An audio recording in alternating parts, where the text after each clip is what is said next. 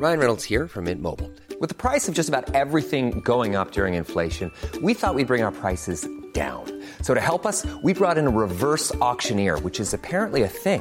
Mint Mobile unlimited premium wireless. Ready to get 30, 30, bit to get 30, bit to get 20, 20, 20, bit to get 20, 20, bit to get 15, 15, 15, 15 just 15 bucks a month. So, Give it a try at mintmobile.com slash switch. $45 upfront for three months plus taxes and fees. Promo for new customers for limited time. Unlimited more than 40 gigabytes per month. Slows. Full terms at mintmobile.com. Est-ce que vous diriez que les autorités américaines ont bien géré cette crise dès le début? Non. Ces dizaines de milliards de subprimes étaient partout dans les bilans, dans des quantités inconnues, et tout d'un coup avaient une valeur qui était proche de zéro. Le rachat de Bear Stearns par JP Morgan, le premier jour, le prix de l'action était fixé à 2 dollars. Et ça, ça a été un tremblement de terre sur Wall Street. Donc vraiment, le prix de l'action s'était totalement effondré. C'est une crise qui a secoué le monde. Depuis ce 15 septembre 2008, la planète finance n'a plus jamais été la même, bouleversant tout l'univers économique pendant plus d'une décennie. Wall Street, le CAC 40, les bourses mondiales, la croissance, la dette, les taux d'intérêt, les politiques des banques centrales, la crise financière, la crise de 2008 a tout balayé. Vous pensiez peut-être avoir tout lu, tout entendu, tout compris de ce tsunami planétaire, mais peut-être pas. Faites-nous confiance, plongez dans notre série aux racines de la crise, au plus près du pouvoir, dans les couloirs de Lehman Brothers, au cœur de Wall Street, à l'Élysée, à Bercy, dans le secret des négociations européennes et de la création du G20. Venez revivre, avec ceux qui l'ont vécu, la grande crise d'il y a 15 ans, celle qui a changé à tout jamais les règles du jeu de la finance mondiale. Je suis Pauline Jacot, vous écoutez les grandes histoires de l'écho. 2008, la crise financière qui a bouleversé le monde, un podcast des échos. Épisode 1, les prémices du désastre, première partie. «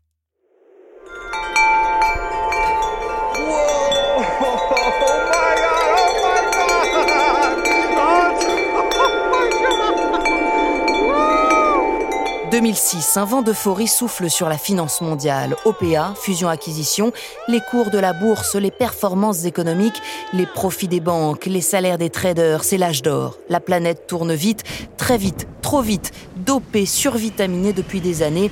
Elle ne se rend même plus compte de ce qu'elle vend, de ce qu'elle achète. Elle survole une réalité qu'elle a quittée depuis très longtemps. Le retour sur Terre sera brutal. Les murs de pierre vont briser l'ascension de cette spéculation boursière devenue incontrôlable. Parce qu'aux États-Unis, un mythe prend fin, celui de la propriété gratuite. Fin 2006, la crise immobilière commence. Certains Américains surendettés ne peuvent plus rembourser leurs prêts, ces crédits hypothécaires accordés à des ménages à la limite de la solvabilité pour acheter leur maison. Pour compenser les risques de non-remboursement, les banques qui accordent ces prêts pratiquent des taux variables, supérieurs de 2 points en moyenne à ceux d'un crédit classique. Pour pouvoir rembourser, les Américains n'hésitent pas à emprunter encore. A priori, rien à craindre. La hausse des prix de l'immobilier aux États-Unis leur laisse penser qu'ils ne peuvent rien perdre. Non, non, il n'y a aucun risque. Mais à la fin de l'année 2006, tout change. Le marché se retourne, les promoteurs habitués à vendre à tour de bras ne trouvent plus de clients. 2 millions et demi de maisons ne sont pas vendues, ce sont deux années de construction. Les prix baissent, la crise financière sort de terre et fait déjà trembler les classes moyennes américaines. Le monde de la finance va bientôt découvrir le piège dans lequel il s'est lui-même enfermé, le subprime. Printemps 2007, les premiers panneaux à vendre apparaissent aux États-Unis. Personne ne soupçonne alors l'ampleur de la crise à venir. Elle va faire des millions de sans-abri. Ils ont souscrit des prêts immobiliers, mais à taux variable, les fameux subprimes. On s'est rendu compte que euh, finalement les pouvoirs publics avaient très peu de moyens d'agir sur les banques d'investissement. Je suis Virginie Robert, chef du service international aux échos, et en 2008, j'étais correspondante à New York autant les banques commerciales étaient contrôlées, autant les banques d'investissement ne l'étaient pas. Or, celle-ci avait pris déjà depuis pas mal d'années des positions sur le marché de l'immobilier qui avaient été favorisées par euh, plusieurs événements. D'abord, c'était une baisse des taux de la Fed qui rendait le crédit assez euh, accessible. Et puis, le fait qu'il y avait aussi des incitations à aider les gens les plus pauvres à accéder au logement. Et donc, tout d'un coup, bah, on a vu beaucoup de crédits euh, faire surface avec des gens de moins en moins solvables, mais qu'on aidait de plus en plus. Ce sont les fameux subprimes, c'est-à-dire euh, ces taux assez risqués qui étaient en plus en général à taux variable. Alors, ils commençaient à, je sais pas, 5-6%, euh, et ça pouvait monter à 10, à 12. Et le problème qu'il y a eu et qui a commencé à partir de 2006, c'est que la Fed a peu à peu remonté ses taux, donc le crédit est devenu plus cher. Et en même temps, il y a eu une crise sur le marché de l'immobilier. Il y a toute une période où l'on sent monter une crise aux États-Unis, mais où les représentants de la Fed, du Trésor américain, s'installent dans une attitude de déni. Le discours général, c'est c'est une toute petite crise, euh, nous avons les choses bien en main, ça ne peut pas déboucher sur une crise majeure, encore moins sur une crise systémique. Je suis Xavier Muscat, aujourd'hui je suis directeur général délégué du groupe Crédit Agricole. En 2007, j'étais directeur général du Trésor. Je retrace cela parce que été au fond très marqué par euh, la difficulté que nous avons eue collectivement pendant cette période à mesurer, avant que la crise n'éclate, l'ampleur du problème. Il y avait une seule personne dans mon souvenir qui, dans les milieux officiels, en l'occurrence c'était Bill White, le chief économiste de la Banque des règlements internationaux, qui disait Nous allons au-devant d'une crise financière majeure. Et il s'attirait les sarcasmes de nos amis anglo-saxons qui lui disaient euh, En fait, tu ne comprends rien, tout va très très bien.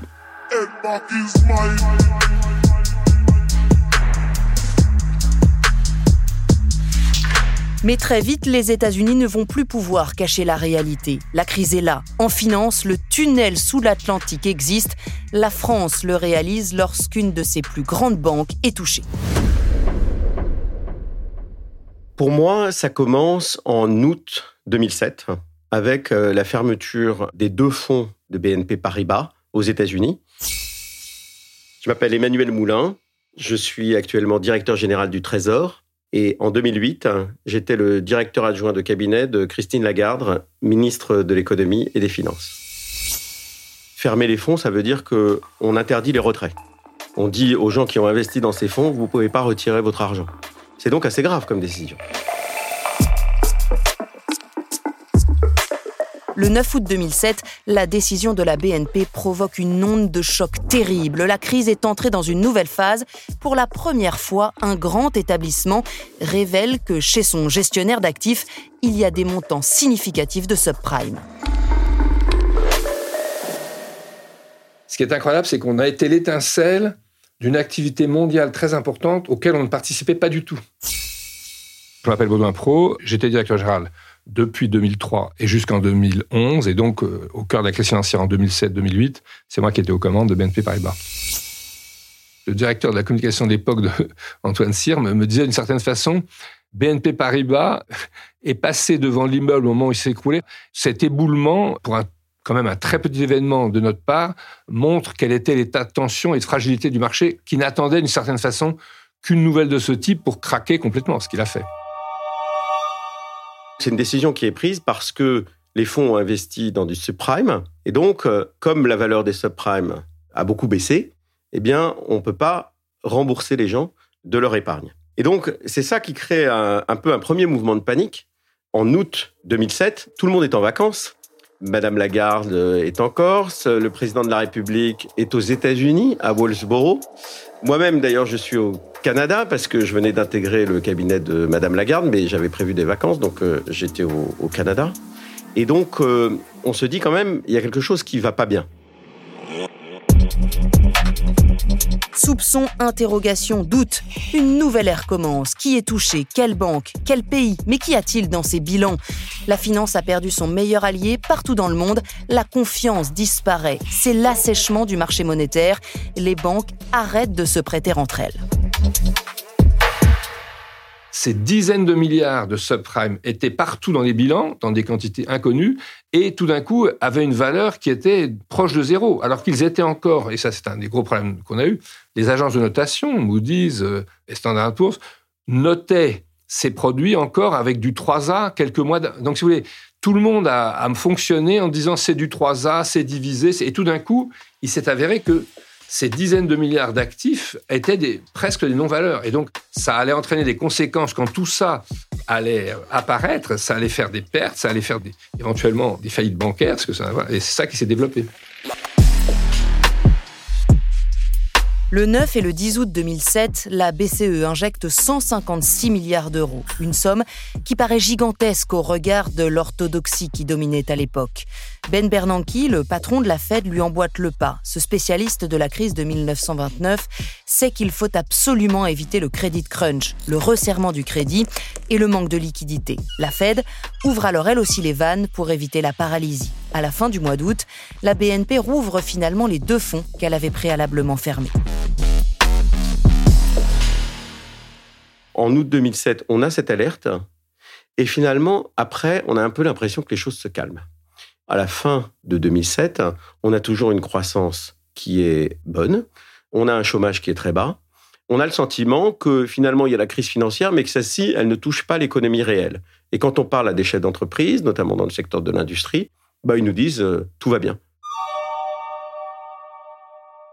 Et quand euh, le, mois d'août se termine euh, et que on, rencontre des banquiers, ils ont à peu près tous le même discours. Je me souviens qu'on était allé avec l'équipe finance à un rendez-vous avec le patron de la, banque de, marché de la Société Générale, qui à l'époque nous dit Bon, ce qui s'est passé cet été, c'est grave, effectivement, mais c'est réglé. Ça y est, les banques centrales ont fait ce qu'il fallait, elles ont mis de la liquidité, c'est réglé. Et d'ailleurs, on a calculé que les crises de ce genre-là, ça durait 55 jours. On a plein de stats là-dessus et c'est fini. Donc euh, soyez rassurés, euh, l'activité va repartir.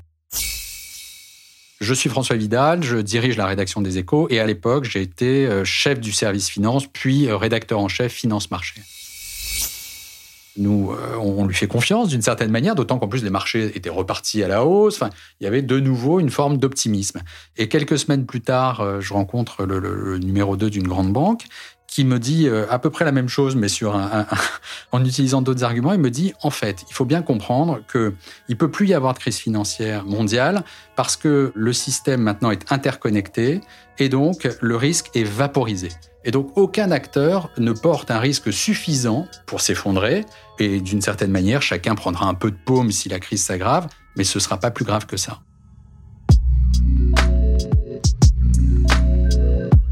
L'année 2007, puis les premiers mois de 2008, se passent dans cette atmosphère étrange, un risque vaporisé, donc dilué, il y a pourtant bien nul appel à l'aide de Northern Rock au Royaume-Uni, le cinquième prêteur immobilier du pays, les interminables files d'attente à Londres, Birmingham, Leeds, des clients venus retirer leur argent. La défiance est généralisée, mais malgré tout, subsiste le sentiment de reprendre pied. Les autorités françaises restent sur le qui-vive, la situation globale se détériore, mais à chaque fois, les autorités américaines répètent que tout va bien. Début 2008, nouveau coup dur aux États-Unis, nouvelle suée internationale. Je suis arrivée en janvier 2008, donc c'était vraiment euh, le tout début de la crise qu'on voyait aux États-Unis, mais les prémices existaient déjà depuis 2007 et les marchés financiers savaient qu'il se passait quelque chose depuis 2007, mais nous on n'en avait pas vraiment confiance. Et moi j'arrivais et jusqu'à présent j'avais suivi la high tech, donc je vais découvrir le monde de la finance de façon très brutale, très forte et euh, très intense, assez rapidement.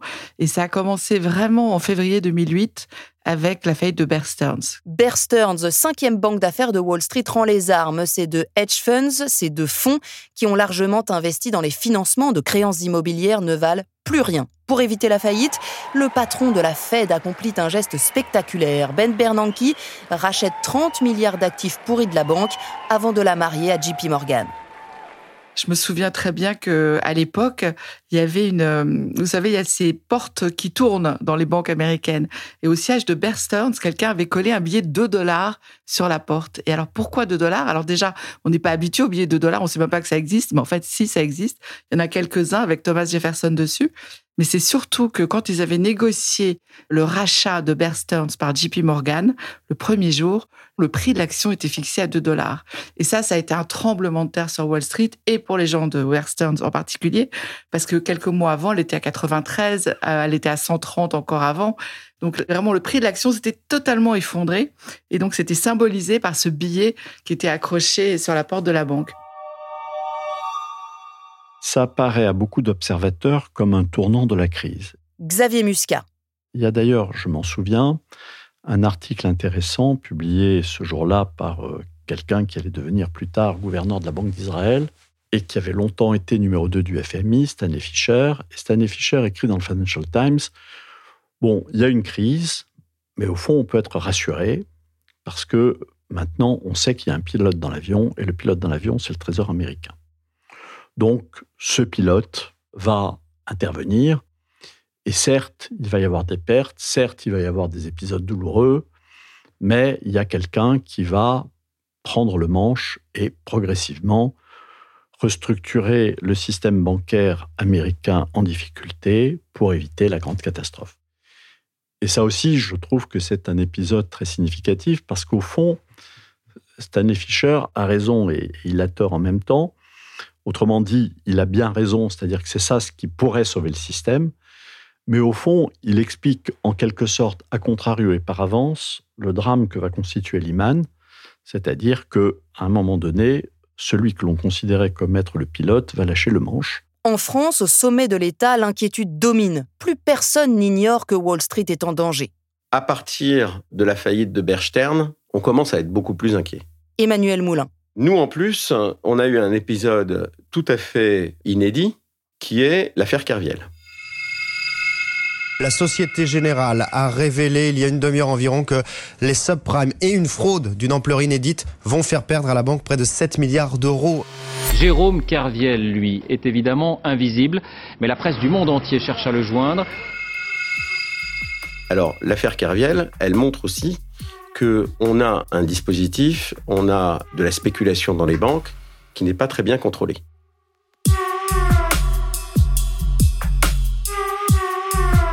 Merci à Emmanuel Moulin, Xavier Muscat, Baudouin Pro, Virginie Robert et François Vidal.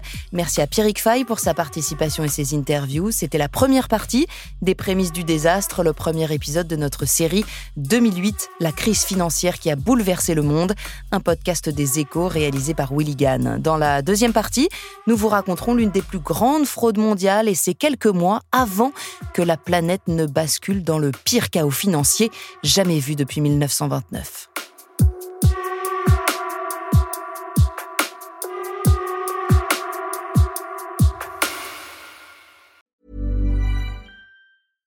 Small details are big surfaces. Tight corners are odd shapes. Flat, rounded, textured, or tall. Whatever your next project, there's a spray paint pattern that's just right. Because Rust new Custom Spray 5 in 1 gives you control with five different spray patterns. So you can tackle nooks, crannies, edges, and curves without worrying about drips, runs, uneven coverage, or anything else. Custom Spray 5 in 1 only from Rust